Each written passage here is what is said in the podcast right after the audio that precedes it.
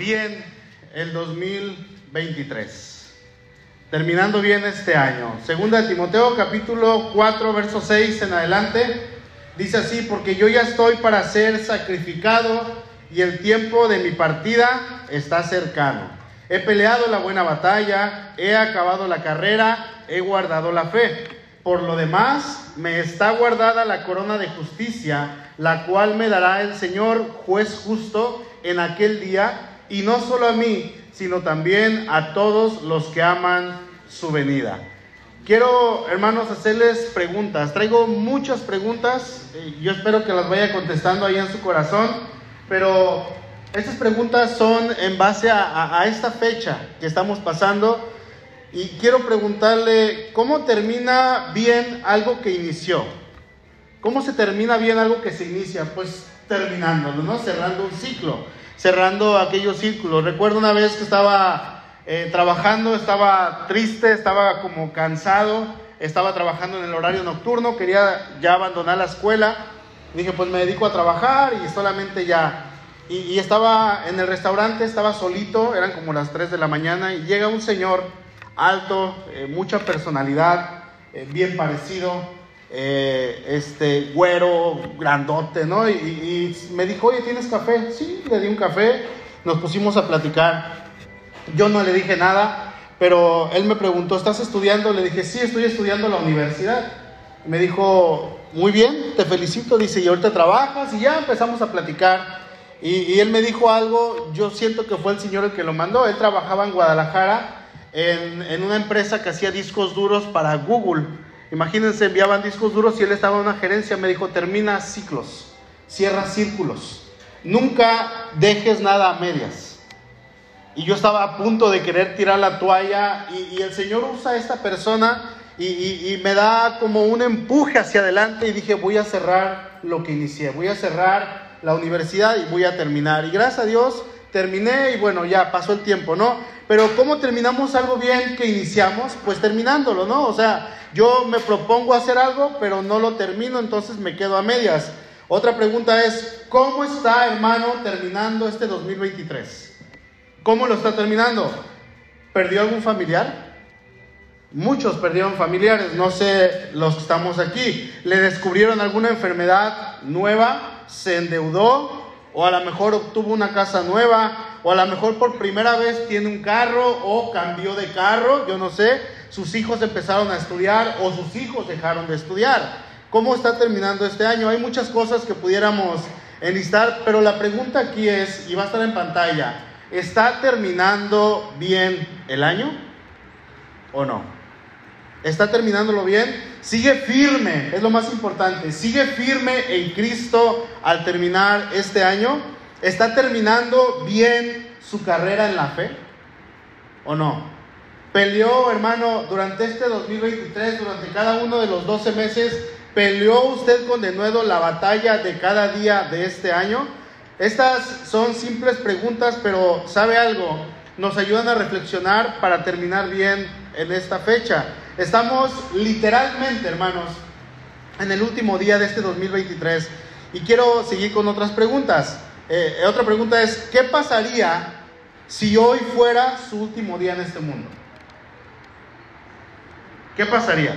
Terminamos el servicio, nos despedimos, nos damos el abrazo, feliz año, que Dios te bendiga, nos vemos el próximo año, porque todos vamos a decir eso, y, cada quien se va a sus casas, se va a hacer sus labores, y por alguna enfermedad que le detectaron este año o que ya tiene atrasada, eh, de repente de un momento a otro se le complica y usted se muere porque le ha pasado a futbolistas profesionales. En pleno fútbol están corriendo con una condición como la mía, perfecta, que no se cansan, eh, un, un, gimnasio todo el tiempo que se nos nota, y de un momento para otro, azotan por un infarto fulminante.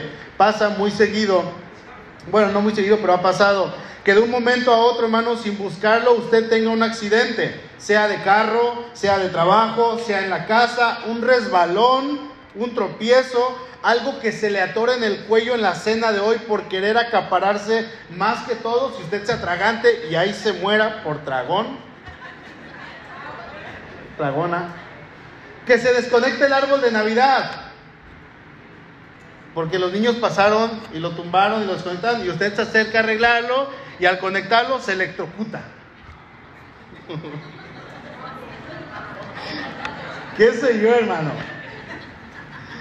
No soy fatalista, pero ¿sabe qué? El hecho de ser cristianos no nos exenta de que nos pueda pasar cualquiera de estas cosas, ¿sí o no? Cualquiera de estas cosas nos puede llegar a pasar en cualquier día del año, en cualquier mes, en cualquier semana. Pero, ¿y si sucede hoy? Y si sucede hoy 31 de diciembre, otra pregunta es, ¿usted terminó bien el año tal y como se lo propuso a finales del 2022? Cuando le entregó el 2023 al Señor. ¿Está terminando su vida tal y como la quisiera si hoy fuera su último día? Le doy 10 segundos, hermano, y hágase la pregunta, ¿cumplí todo lo que dije que iba a hacer? Piénselo un momento. ¿Cumplió todo lo que dijo el año pasado, en el 31 de diciembre del 2022?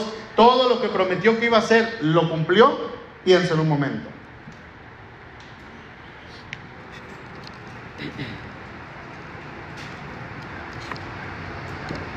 Usted sabe. Más preguntas que le voy a hacer entonces en base a esto es, ¿cómo está terminando el año? ¿Se siente bien? ¿Se siente mal? ¿Acaso siente que no encuentra la salida? ¿Cómo se siente que va la bendición de Dios en su vida? ¿Cómo siente, hermano? ¿Cómo ve el obrar de Dios en su vida? Mi hermano empezó eh, con una familia de tres y termina hoy con una familia de cinco, gracias a Dios. ¿Quién se lo imaginó? Nadie. Dios hace cosas que no sabemos. El apóstol Pablo, fíjese, después de dejar una larga lista, una lista larguísima de instrucciones, no solamente a Timoteo, a Tito, sino a toda la iglesia y, y a nosotros, después de tener un ministerio fructífero por más de 30 años, más, menos, ahora en esta última carta se despide de su hijo Timoteo, su hijo en la fe. Y resulta que esta carta es la última carta que él escribe. Y en sus últimas palabras escritas eh, en la carta, él dice, porque yo ya estoy, dice el verso 6, porque yo ya estoy para ser sacrificado y el tiempo de mi partida, ¿está qué? Cercano. ¿Qué quiere decir esto? Me voy a morir. Ya me voy a morir. Yo no sé si el Señor se lo hizo sentir, yo pienso que sí, pero hay gente que presiente que se va a morir. Mi papá nos decía cada rato, hijos, me voy a morir. Hijos, ya es mi último tiempo. Hijos, cuiden a su mamá, estudien, trabajen, no tomen, no se droguen, hagan esto. Todo el tiempo nos estuvo diciendo que se iba a morir durante un, ciertos meses y al poquito tiempo él falleció. No sé si lo sentía, pero aquí a Pablo muy probablemente el Señor le hizo sentir que él iba a morir. Ahora, al escribir esta carta, Pablo se encuentra en su segundo encarcelamiento. Después de su primer encarcelamiento, Pablo regresa a Éfeso. De Éfeso él va a Creta, tiene una visita allí, regresa a Éfeso. Entonces le escribe a Tito, luego pasa por Mileto, va a Corinto y de allí se va a Nicópolis, donde sigue hacia Roma. Y es en Roma en donde tiene su segundo encarcelamiento. Y es en este lugar, en la cárcel, donde él escribe esta segunda carta a Timoteo un poco antes de ser martirizado. No es claro, hermanos, dónde estaba Timoteo en aquel entonces, pero es muy probable que Timoteo haya estado en Éfeso. Su centro de operaciones, Timoteo era como un tipo pastor supervisor, un obispo que se encargaba de checar otras iglesias, otros pastores, y su centro de operaciones se encontraba en Éfeso. Así es que la carta va dirigida para Timoteo hacia la ciudad de Éfeso, ¿sí? Pablo estaba en la cárcel y aquí hay otra pregunta que quiero hacer. ¿Qué de honor hay en eso? ¿Qué de honor? ¿Qué de orgullo hay que alguien esté en la cárcel? Porque Pablo, hermanos, no está terminando su año, no está terminando su semana, él está terminando su vida en la cárcel. ¿Sí? Hasta la fecha yo no he visto a alguien que se sienta orgulloso de ir a la cárcel y que esté contento de haber estado en la cárcel o que aún lo griten a los cuatro vientos, porque de hecho para mucha gente es vergonzoso. Es algo que se intenta esconder, no se cuenta, no se dice, se omite incluso en el currículum cuando alguien va a buscar un trabajo y ya estuvo en prisión, no lo pone ahí en el currículum y alguien cuando sale de la cárcel generalmente les cuesta trabajo encontrar trabajo porque nadie los quiere contratar. ¿sí? El hecho de que una persona estuvo en la cárcel es motivo de repelencia también. Es motivo de desprecio. Los demás no quieren estar junto a ellos. El hecho de estar en la cárcel es sinónimo de que alguien ya echó a perder su vida, aunque sea joven y haya salido y tenga mucha vida por delante, como ya estuvo en la cárcel, su vida ya se echó a perder. ¿Sí o no? Es lo que muchos de nosotros llegamos a pensar. Podríamos decir que finalmente no debemos de ser tan denigrantes con ellos, tenemos que amarlos, tenemos que aceptarlos, tenemos que abrazarlos. Y usted va a decir, yo no los despreciaría, pero ¿qué hermano si su hija se casa con un ex convicto? Si usted se dedicó a cuidar a su hija durante años, la guió, la dirigió, la, educó en la fe, usted ora por ella y de repente ella le dice, papá, me voy a casar con fulano de tal, que todo el mundo sabe que estuvo en la cárcel. Ahí cambia la cosa, ¿no? Ahí cambia la cosa porque incluso pudo haber estado en la cárcel por defensa propia o porque le imputaron un fraude, porque le acusaron injustamente, pero ya estuvo en la cárcel, ahora es un ex convicto y, ahí sí que no se nos acerque, que no se junte con mis hijos. La esposa le puede decir al esposo, no te juntes con él, porque sabes qué, recuerda que estuvo en la cárcel. Todo esto y más, hermanos, se nos viene a la mente cuando hablamos de una persona que estuvo en la cárcel. Todo esto y más se nos viene a la mente cuando hablamos eh, de alguien que hizo algo o lo acusaron de algo y se fue a la cárcel. Y sabe qué, aquí hay varios, aquí en la iglesia puede haber varios, yo no sé que por X o Y estuvieron en la cárcel, pero Dios los hizo nuevos. Dios los cambió, Dios los transformó y a lo mejor ni aún usted lo sabe y está sentado junto a alguien que estuvo en la cárcel. Voltea a ver al de al lado. a lo mejor nada más tiene la cara de malandro, pero... Y quizá usted sentiría cierta repulsión si supiera que su vecino estuvo en la cárcel. No lo sé y espero que no, pero lo que sí sé es que no todos van a reaccionar igual ante ciertas personas por más tiempo que usted tenga en la iglesia. Me ha tocado en mi tiempo como pastor platicar con al menos cinco, seis sicarios o ex sicarios. Eh, algunos ya no lo son, otros todavía creo que por ahí andan. La primera vez que platiqué con uno me espanté mucho.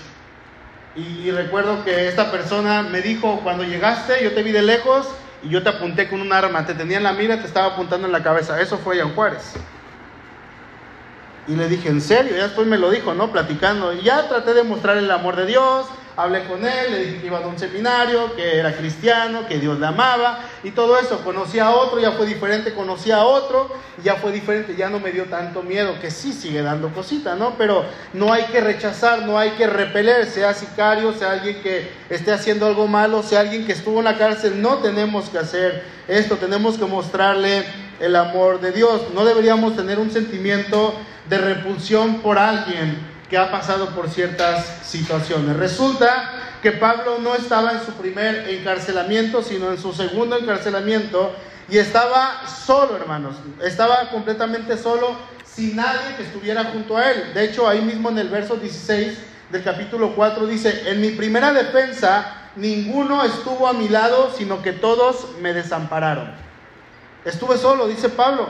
Dios estuvo conmigo, Dios me da confianza, pero yo estuve sin ninguna sola persona. Ahora, ¿cuáles son los rasgos de una persona que termina bien lo que empezó? ¿Cuáles son?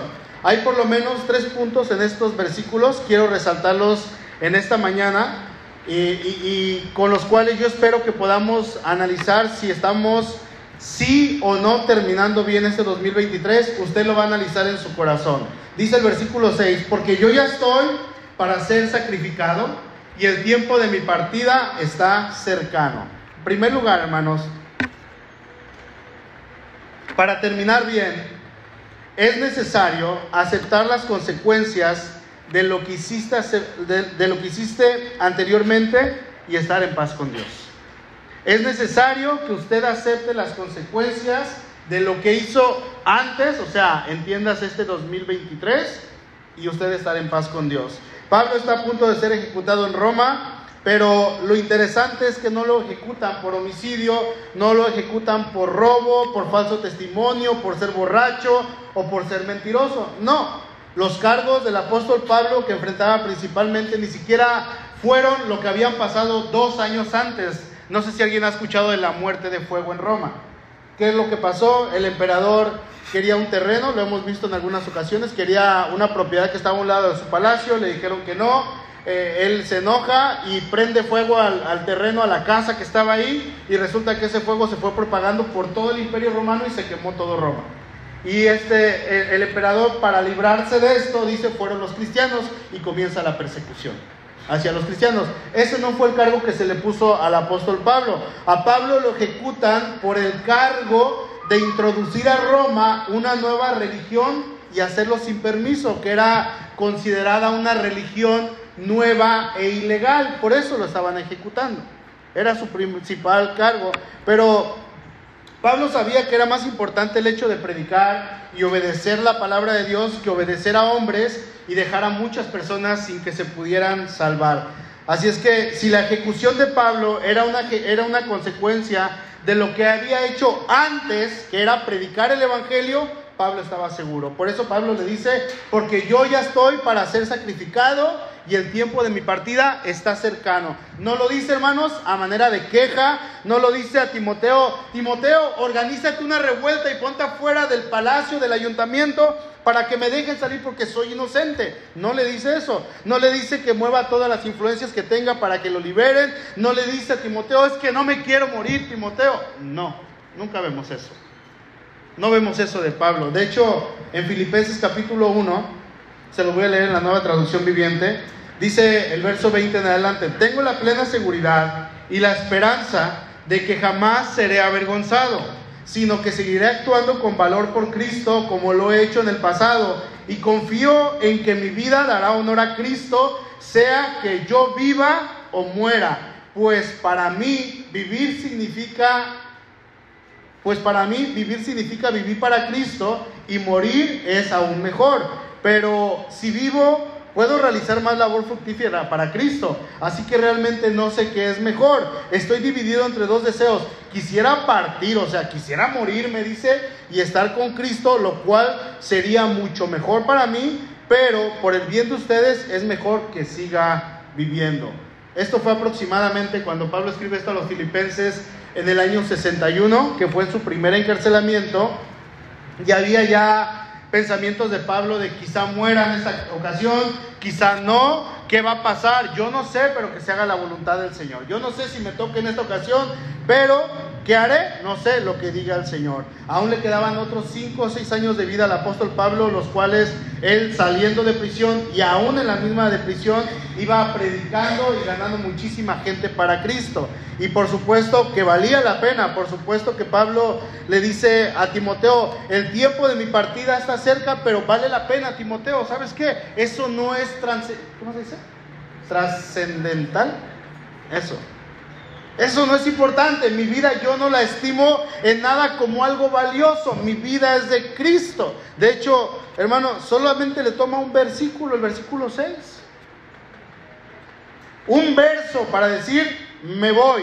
No le está dando importancia, solamente le está diciendo a Timoteo, por cualquier cosa que me pase, para que estés listo. Te lo estoy diciendo, yo ya me voy. Vayan a segunda carta de Pedro, por favor, capítulo 1.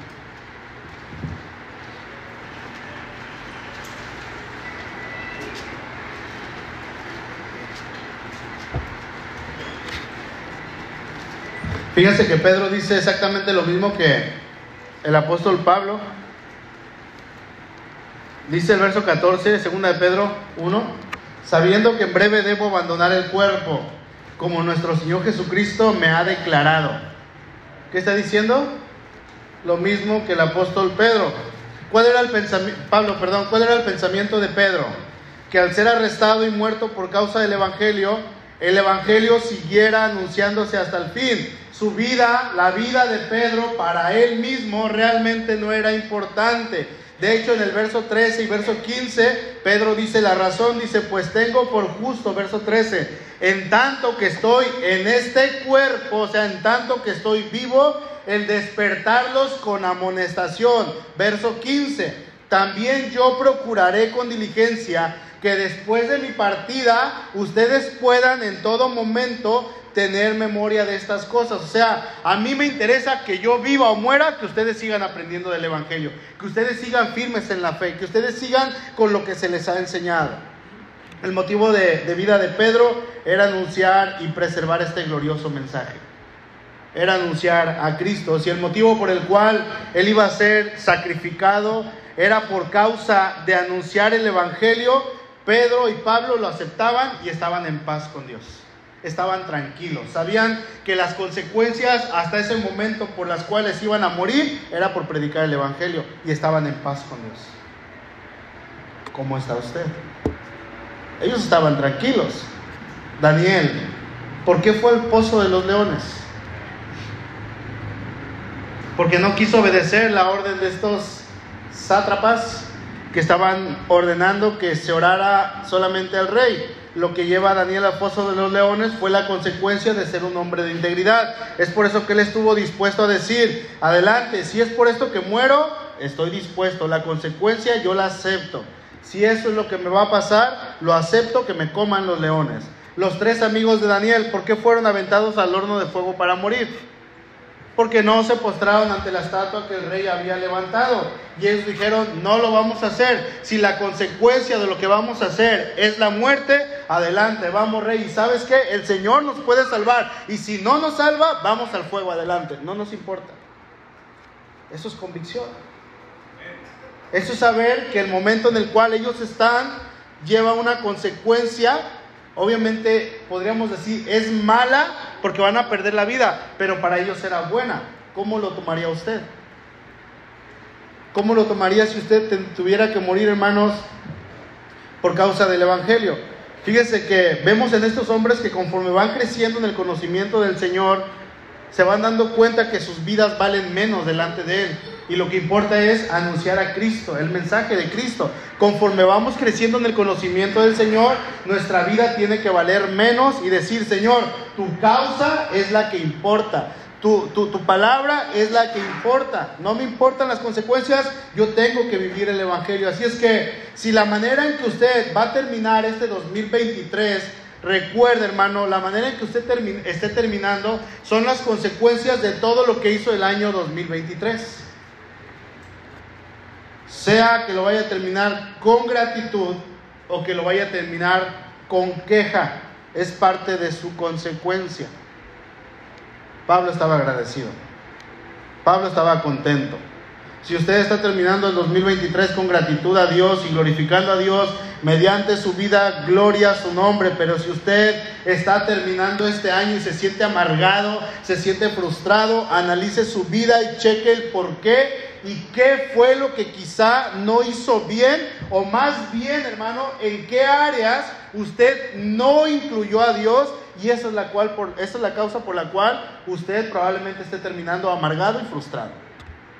En lugar de terminar bien, en lugar de terminar contento. Es por eso que Pablo, Pedro, Daniel, los tres amigos de Daniel, ven que la causa por la cual se encuentran al borde de la muerte es que ellos hicieron la voluntad del Señor. Es eso. Hicieron la voluntad del Señor. De hecho, el mismo Señor Jesús fue llevado a la, a la muerte, fue preso y fue muerto por ese breve ministerio de tres años. Así es que la muerte del Señor fue una consecuencia de lo que Él hizo, que obviamente ya estaba escrito que tendría que pasar más de cuatro mil años atrás. ¿sí? Así es que, hermano, ¿qué, ¿cómo es la manera en la que usted está terminando este año? ¿Qué consecuencias está teniendo hasta esta fecha? Hoy, 31 de diciembre del 2023. ¿Está en paz con Dios? Dice Juan 14, 27, la paz les dejo, mi paz les doy. Yo no se las doy como el mundo la da. No se turbe su corazón y tengan miedo. Deberían de tener paz. Tienen mi paz. Dice el versículo 1 de Juan 14. No se turbe su corazón. Creen en Dios. Crean también en mí. Hermano, cuando nosotros actuamos bien, haciendo la voluntad de Dios, vamos a tener una paz en todo lo que hagamos. ¿Por qué? Porque el respaldo del Señor va a estar detrás de nosotros, porque el Señor va a estar contento con nuestro trabajo, porque el Señor va a tener contentamiento con lo que usted esté haciendo, sea en su casa, sea en la iglesia, sea en el trabajo, en donde quiera que usted esté. ¿Sí? En segundo lugar, para terminar bien, es necesario estar seguro de que estás cumpliendo la voluntad de Dios en tu vida. Verso 7. He peleado la buena batalla, he acabado la carrera, he guardado la fe.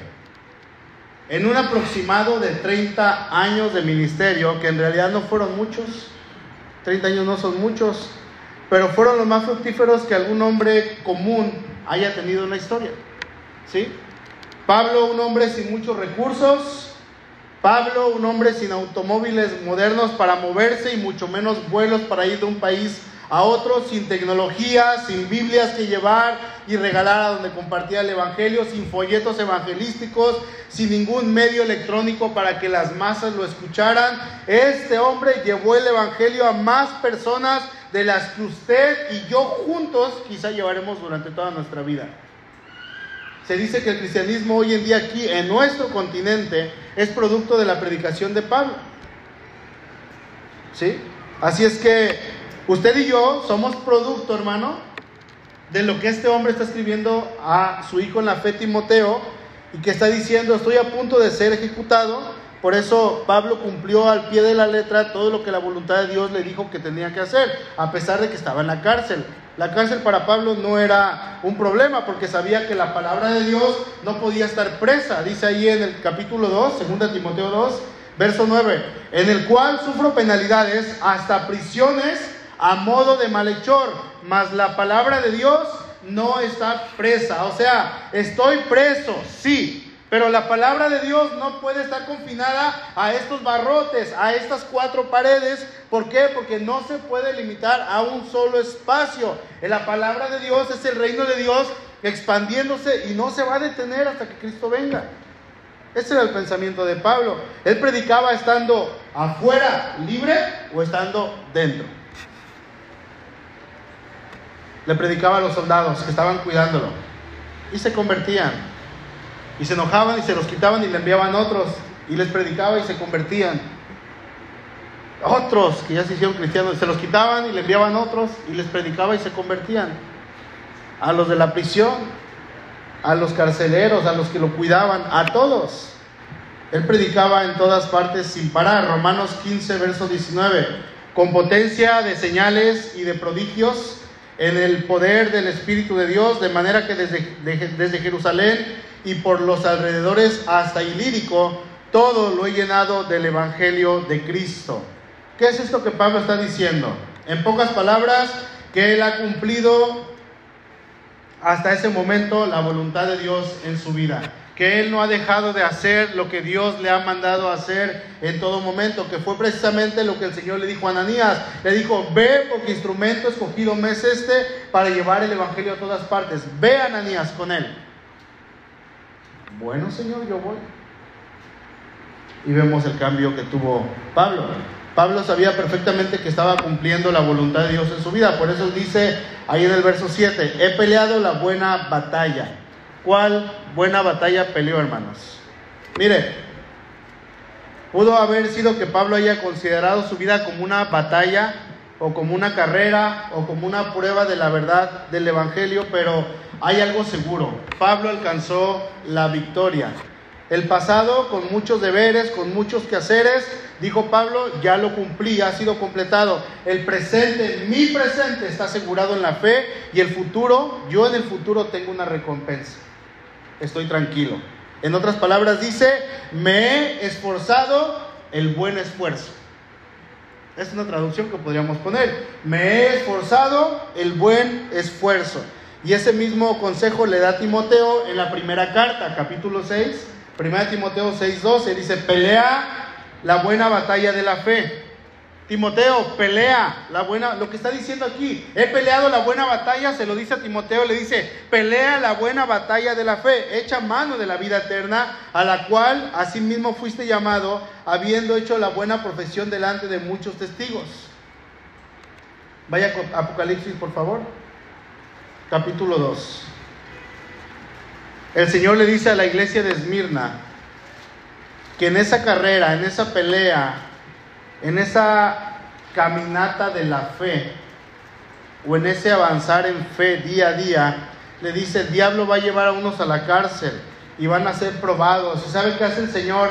Invita a sus hijos a que sean fieles, no solamente hasta salir de la cárcel, sino hasta la muerte. Les dice, sean fieles hasta la muerte. Versículo 10 de Apocalipsis 2. No temas en nada de lo que vas a padecer. He aquí el diablo echará algunos de ustedes en la cárcel para que sean probados y tendrán tribulación por diez días. Sé fiel hasta la muerte y te daré la corona de la vida. ¿Cuánta gente no ha muerto por el Evangelio a lo largo de los siglos? ¿Cuánta gente? ¿Cómo va a quedar usted registrado dentro de 200 años? Como el cristiano que se congregó fielmente, que vino a la iglesia, pero que no hizo más por el Señor. Bueno, es un buen final. O a lo mejor como un cristiano que vino a la iglesia, pero después se alejó. Ayer miraba un, un video y le estaba haciendo una entrevista a un muchacho todo tatuado, todo perforado, tatuado de la cara, y le dice, ¿conoces el Evangelio? Le dice, sí, yo fui pastor de jóvenes, fui ministro de alabanza, y le dice, qué piensas del Evangelio? dice, es una porquería, es una mentira. Híjole, ¿cómo vamos a terminar? ¿Cómo vamos a terminar nuestra vida? ¿Cómo se nos va a recordar dentro de 50 años? Como la iglesia que dio todo por su Señor hasta la muerte, o como aquella iglesia que estuvo congregándose fielmente, fue pasiva y ahí murió. Sí predicaban, sí compartían, sí invitaban a la iglesia de vez en cuando, pero ¿cómo hermanos? ¿Cuánta gente no ha muerto realmente por el Evangelio? ¿Cuánta gente no ha muerto por traer este mensaje hasta nuestros días? Pablo estaba peleando la buena batalla. vaya por favor a Hebreos capítulo 12. Muchas personas antes de Cristo, aún antes de que Cristo viniera a este mundo, dieron testimonio de su fe en Dios y el escritor de Hebreos nos dice ahí en su carta, dice, vayan hacia adelante, sigamos, no desmayemos, hay una nube de testigos, hay mucha gente que les precede, hay mucha gente que dio su vida para que ustedes siguieran en la fe, hay mucha gente que fueron ejemplo y que están escritos ahí en el capítulo 11 de Hebreos. ¿Sí? Este, este capítulo, el 11, muestra muchos testigos que dieron su vida por la fe, por su Dios, por sus convicciones y una vez llegando al capítulo 12, el escritor de esta epístola le dice a sus lectores que hay una larga lista que están presentes y que lucharon la buena batalla. Dice el capítulo 12, verso 1. Por tanto, nosotros también, teniendo en derredor tan grande nube de testigos, despojémonos de todo peso y del pecado que nos asedia y corramos con paciencia la carrera que tenemos por delante. Puesto los ojos en Jesús, el autor y consumador de la fe, el cual, por el gozo puesto delante de él, sufrió la cruz y menospreció lo propio y se sentó a la diestra del trono de Dios. Eso es pelear la buena batalla. Eso es pelear la buena batalla, saber que estás cumpliendo la voluntad de Dios, saber que estás avanzando de manera correcta, el saber, hermano, que hay muchísimas pruebas que van a venir día a día, pero tú no te rajas. Tú estás firme, Señor, vamos hacia adelante. Sigo adelante porque yo sé a quién he creído y sé que estás conmigo. ¿Sabe algo? Pablo por seguir hacia el premio del supremo llamamiento, que era Cristo, él tuvo que padecer mucho. Mucho. Tenemos mucha biografía de Pablo. Fue náufrago, fue apedreado, sufrió hambres, estuvo en cárceles, despreciado de su propia nación, perseguido para matarlo por causa del Evangelio, fue tratado como la escoria del mundo, despreciado por todos, un espectáculo para el mundo, como él mismo dijo. Somos un espectáculo para el mundo. Eso fue para él pelear la buena batalla. ¿Cómo está peleando usted? Yo sé que usted tiene otras batallas que no son parecidas a la de Pablo. A lo mejor usted nunca ha naufragado. A lo mejor a usted nunca lo han apedreado. Nunca lo han azotado 40 veces menos uno, o 39 azotes, pues. Nunca lo han apedreado y dijeron, ah, mira, pues ya se murió. Y se fueron pensando que estaba muerto. Eso le pasó al Pablo. Pero, hermano, las batallas que usted tiene, ¿cómo las está peleando? ¿Está luchando bien o ya fracasó? En sus tentaciones, en sus pensamientos. Lo que le confían en su trabajo. Porque déjeme decirle que aún si usted siente que no ha peleado la buena batalla, hermano, usted se puede reconciliar con Dios. Si usted se siente fracasado, usted puede ir a Dios. Si usted siente que no está terminando bien el 2023, usted puede ir con Dios. El Señor está ahí. Amén. Ahora, Pablo no solo dijo, he peleado la buena batalla, también dijo, he acabado la carrera. ¿Cuál carrera? Es que la, la, vida cristiana es como una carrera. Y Pablo ahí en 1 Corintios 9 lo describe así. Él dice, corran, avancen para que se lleven el premio. Dice, no saben que los que corren en el estadio, todos a la verdad corren, pero uno solo se lleva el premio. Corran, dice Pablo, de tal manera que lo obtengan, porque el premio que está en Cristo es para todos. Todos lo pueden alcanzar, todos lo pueden tener. Pablo sabía a estas alturas que él había terminado la carrera, sabía quién había creído, sabía que su meta estaba asegurada en Cristo Jesús. Él sabía que estaba a punto de obtener ese premio y que hasta este momento él había corrido bien para obtenerlo. Recuerda, hermano, nuestra meta tiene que ser Cristo. La meta de cristiano no es si en este 2023 pudo construir una casa, no es si pudo terminar su carrera trunca, no es si pudo comprar un carrito, si cambió de trabajo, si ascendió de puesto, si tuvo más ingresos. Esa no debe ser su meta. Hágala, son buenas, están bien, pero no debe de ser su meta principal. ¿Sí? La meta de cristiano es Cristo. Y es a Él a quien se debe aspirar. Por eso es necesario correr fielmente. Si yo no corrí fielmente este año, hermano, mañana empezamos otro. Eso es lo hermoso del Señor. Que sus misericordias son nuevas cada mañana, se renuevan, se renuevan. Señor, no lo hice en este 2023. Señor, no corrí bien. Señor, me siento fracasado. Bueno, mañana empiezas el 2024 el próximo año. Puede empezar el próximo año. Ahí sí. Pero ¿sabe qué? Si va a empezar, no repita lo mismo que hizo este año. No lo haga. Y dice finalmente en este verso, he guardado la fe, o sea, hablando de aquella fe cristiana a la cual él se le había encomendado como creyente, pero también como apóstol. Pablo fue uno de los principales defensores de la fe cristiana en el primer siglo y sabía que hasta este momento él había guardado la fe que él mismo predicaba, la fe que él mismo enseñaba. Por eso él sabía perfectamente que Dios tenía un galardón para él. Y con eso entramos finalmente al punto número 3.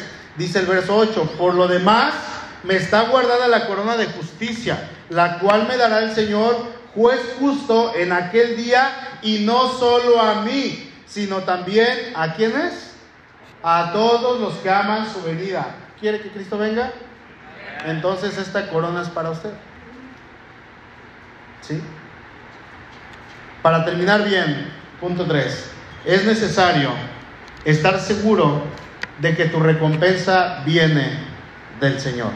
Pablo no luchaba por una recompensa, sino que él sabía que su meta era Cristo, sabía que su objetivo final en su vida era Cristo. Hermano, el creyente no sirve a Dios por interés. No lo hace. El creyente no ama a Dios porque Él le vaya a dar algo. No busca a Dios por sus bendiciones. No busca a Dios por lo que Él nos pueda dar. El cristiano ama y sirve a Dios por Cristo, por la salvación que Él nos ha otorgado a través de Cristo Jesús. La recompensa viene del Señor y solamente de Él. ¿Cuál es la recompensa? Cristo. Él es la recompensa. Usted y yo amamos a Dios porque Él nos tiene una recompensa, pero no aquí, allá arriba. Hermanos, estamos terminando este año y Dios ha sido bueno. Dios ha sido bueno, pero ¿cómo está terminando este año? Mire, quizá usted no quepa ninguno de esos tres puntos. Yo no sé. Se está dando cuenta que probablemente lo que está viviendo son las consecuencias de no hacer la voluntad de Dios, por eso no le está yendo bien. Por eso le está yendo mal, porque déjeme decirle que usted, hermano, no ni siquiera se atreva a voltear a Dios y pedirle bendiciones cuando usted no es obediente. No espere la bendición de Dios si usted no ha sido obediente. No la espere, no la busque. ¿Sí? Así es que las consecuencias en base a su fidelidad y su relación con su Padre Celestial que esté pasando en este momento depende enteramente de que usted si tiene la paz de Dios en su vida, hermanos, en estos momentos, usted va a decir, es porque he actuado haciendo lo que Dios me está diciendo que haga. Estoy obedeciendo, estoy cumpliendo, estoy trabajando en mi fe, estoy tratando de honrar al Señor. Otra pregunta es, ¿vivió este año cumpliendo la voluntad de Dios en su vida, en su familia, con sus hijos, en su trabajo? Hermano, ¿cómo trató a su esposa? ¿Cómo la trató? ¿Cómo trató, hermana, a su esposo? ¿Cómo nos trataron? ¿Sabe que hoy en día hay muchos matrimonios que están fracasando debido a que la mujer quiere ponerse por encima del esposo en contra de lo que la escritura dice? Por eso pregunto, hermana, ¿cómo trató a su esposo? Usted, hermana se sometió bíblicamente a él, bíblicamente, ¿eh? En amor. ¿Se sometió bíblicamente a él o se le pone por encima de él?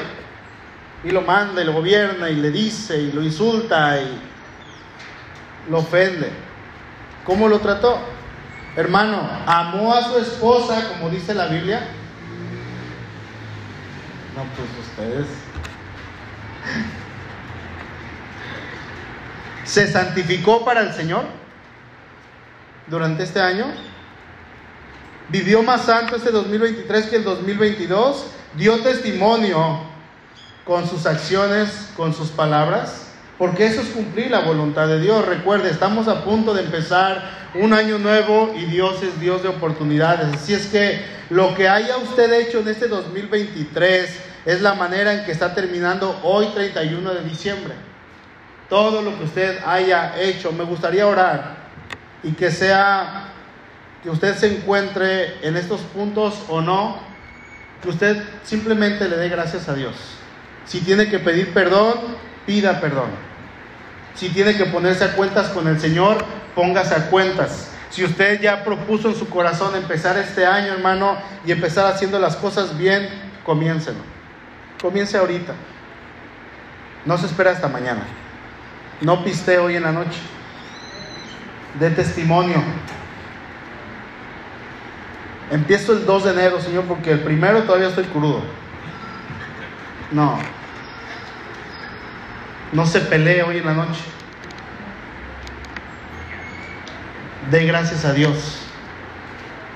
Y si tiene que irse a poner a cuentas con alguien, hágalo. Si le va a prometer algo a Dios que lo va a cambiar, cúmplalo. Si tiene esposa, ámela. Hermana, si tiene esposo, ámelo, bendígalo. Va a haber la bendición de Dios. Hijos, sométanse a sus papás. Obedezcan porque ahí está la bendición. Quieren ser bendecidos, quieren ser prósperos, obedezcan a sus papás. Papás, trabajen, no falten al trabajo sean responsables en casa, den gasto. Esto es hacer las cosas bien. De testimonio de quién es el que vive en usted. muestre, dijo Pablo, he peleado la buena batalla, he acabado la carrera, he guardado la fe. Ya estoy para ser sacrificado, ya me voy a morir, pero eso no me importa. Voy bien, estoy contento, estoy en paz con Dios. Las consecuencias de todo lo que hice en estos 30 años llegan hasta este momento y las consecuencias son que voy a morir en unos días, pero estoy en paz con Dios. Estoy tranquilo. ¿Cómo está usted, hermano? Incline su rostro, por favor. Yo no sé si usted quiere hacer un compromiso con Dios. No quiero decir ni usar la palabra pacto porque el pacto lo rompemos inmediatamente, pero un compromiso usted puede hacer con el Señor. Y si usted quiere hacer un compromiso con Dios, le invito a que se ponga de pie. Si usted quiere ponerse a cuentas con Dios, si usted quiere dedicar este 2024 ahora al Señor, y entregarle este 2023, decirle, Señor, aquí está mi vida, aquí estoy. Póngase de pie.